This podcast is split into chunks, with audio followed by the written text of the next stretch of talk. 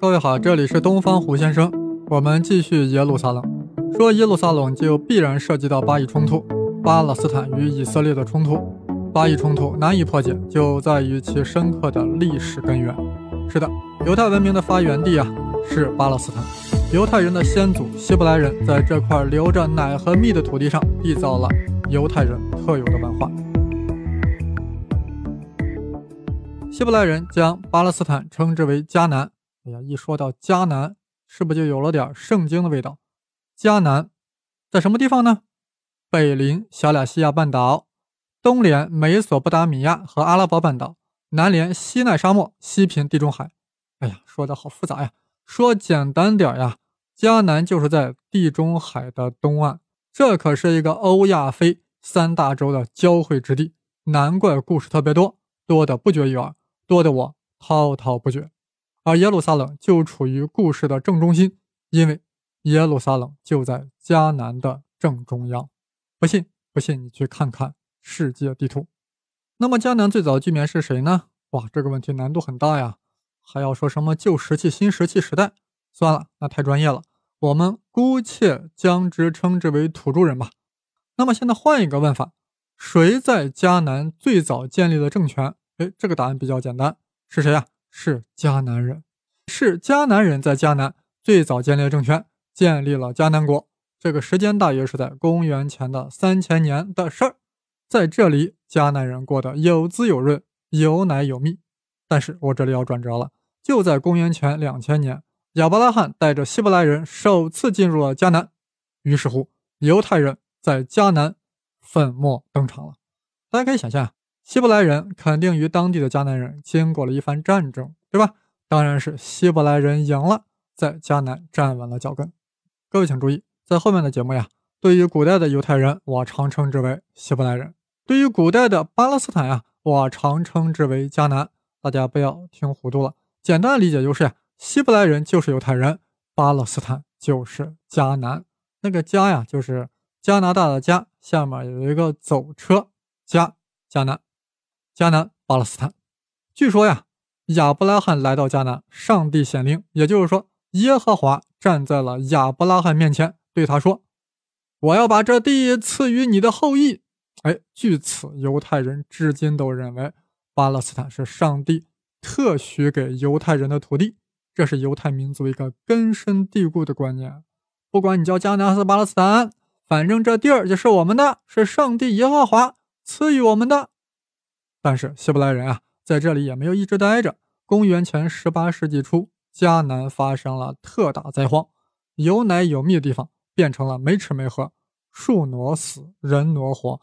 亚伯拉罕的孙子雅各带着希伯来人开始逃难，来到了埃及。刚到埃及啊，还行，哎，希伯来人过得还行。但后来的埃及法老将希伯来人弄成了奴隶啊，遭受了各种迫害。危难之时必有英雄出世，大英雄摩西横空出世。摩西的名字，对吧？大家永远都是会和出埃及联系在一起的。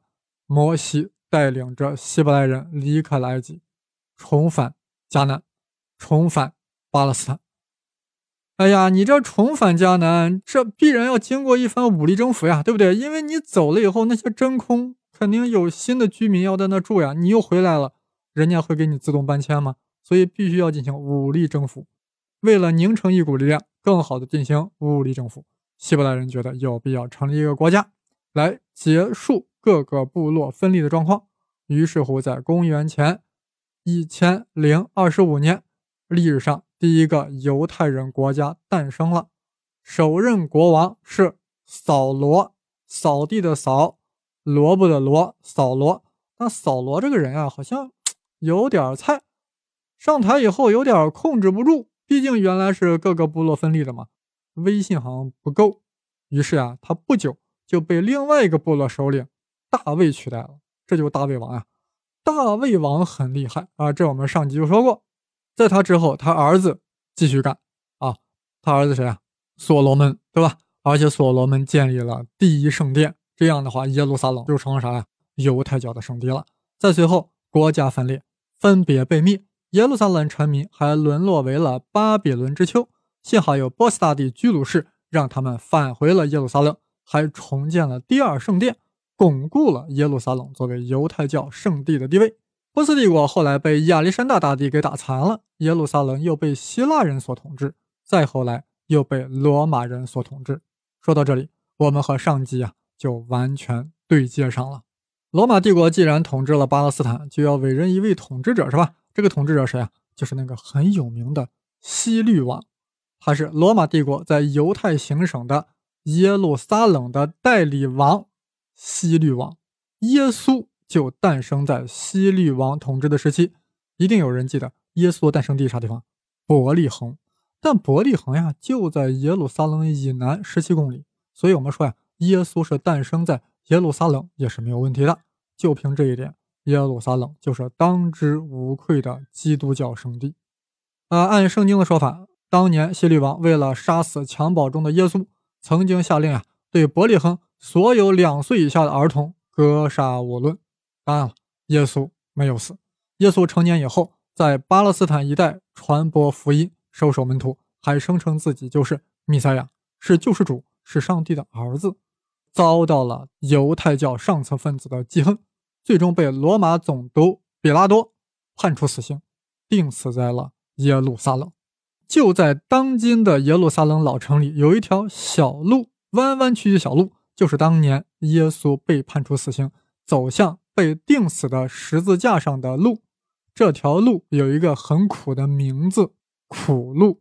在这条苦路上有十四个站啊，十四个十字架站，而且每一站都有一个名字，记录着当年耶稣走过之时所承受的痛苦。第一站叫耶稣被判死刑，第二站叫耶稣背起十字架，第三站叫耶稣第一次在十字架下跌倒。第四站叫耶稣遇见母亲，算了，我就不一一说了，就不剧透了。以后有机会去耶路撒冷，亲眼去见证那沧桑的历史，用自己的脚在那苦路上走一走，体会一下当年耶稣的心情。耶稣虽然被钉死了，但是在第三天又复活了，四十天后升天，而这一切都发生在耶路撒冷，所以耶路撒冷必然是基督教中心，无可替代。非此不可。我们上集就说过呀，罗马帝国对犹太人统治是越来越严厉，造成了犹太人发动了好几次起义，但都被镇压下去了。当时罗马帝国的皇帝哈德良一看犹太人实在难缠的很啊，干脆来个狠的，一是下令摧毁耶路撒冷，二是将巴勒斯坦的犹太人全部逐出、全部驱逐。这个时间点大家记住，是在公元一百三十五年，也就是说，从这一年开始，巴勒斯坦这片土地上。就几乎没有犹太人啦，犹太人被流散到了全球各地，这就是犹太人历史上的第三次大流散。前两次啥？那你把上集和前面讲的内容好好再听一听，你就能算出来，这是第三次大流散啊，就是从巴勒斯坦基本上都离开了。据某学者考证，当时留在巴勒斯坦犹太人啊，最多还有五十个人，最多五十个人。听到这里啊，大家有点感觉，以巴冲突的历史原因很深刻。你犹太人在公元一百三十五年就基本上离开了巴勒斯坦，而你二战后又重返巴勒斯坦，那能不发生巨大冲突吗？当然这是后话呀。我们现在要看看，在犹太人离开巴勒斯坦之后，这片土地上又发生了怎样的故事。众所周知，公元六世纪，伟大的先知穆罕默德在阿拉伯半岛的麦加诞生了。到了七世纪，阿拉伯帝国就开始崛起了，迅速崛起。此时的西罗马帝国早已灭亡，但东罗马帝国。依然存在，但是崛起的阿拉伯帝国开始蚕食东罗马帝国在中东的势力。就在公元638年，穆斯林大军包围了耶路撒冷，迫使城中的基督教大主教代表臣民、代表居民出城投降。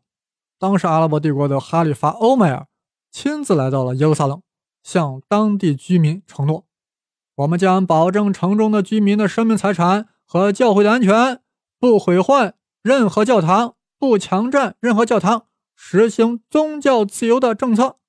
是的，从此巴勒斯坦成为阿拉伯帝国的一部分。当地居民呀，逐渐加入了伊斯兰教。后来啊，又与迁居过来的阿拉伯人混合，最终形成了当今巴勒斯坦的阿拉伯人，也就是我们现在所说的新闻中所听到的巴勒斯坦人。也就是说，随着犹太人的大流散，阿拉伯帝国对巴勒斯坦统治，巴勒斯坦人最终成为巴勒斯坦的主体民族，而犹太人最多还剩了五十来个人，对吧？那么这就是为什么阿拉伯人认为巴勒斯坦是阿拉伯人的巴勒斯坦。但是，阿拉伯人为何也要认为耶路撒冷是圣地呢？是这样的，据有关记载啊，先知穆罕默德在传教的第十二个年头的某个晚上，由天使陪同，乘仙马由麦加飞到了耶路撒冷阿克萨清真寺，而且就在阿克萨清真寺登上云霄，遨游了七重天，并从安拉那里领命，每日要举行五次礼拜。第二天黎明呀，又返回了麦加。大家想想，穆罕默德登霄，这对于伊斯兰教是多么的重要。而先知是在耶路撒冷登霄的，所以耶路撒冷必然是圣地，成为了伊斯兰教继麦加、麦地那之后的第三大圣地。至此，我们可以看到，耶路撒冷是与世界三大宗教紧密相连。这里有所罗门造圣殿。这里有耶稣受难又复活，这里有穆罕默德登霄九重天，涵盖了人类社会由人神盟约，再到受难赎罪，最后成功登霄的光荣历史和崇高信仰。而这一切都集中在了那个城市——耶路撒冷。是的，耶路撒冷，你将永远不会冷却，你将永远是世界的热点。多少人为你热血沸腾？胡先生为你遨游点灯。我的新浪微博是东方胡先生，当然是带竹字头的生。我本来是要讲耶路撒冷的历史，没想到却串起了波澜壮阔的世界史。下回我们接着串，下集的起点那一定是十字军东征，这场宗教战争，它的目标不正是耶路撒冷吗？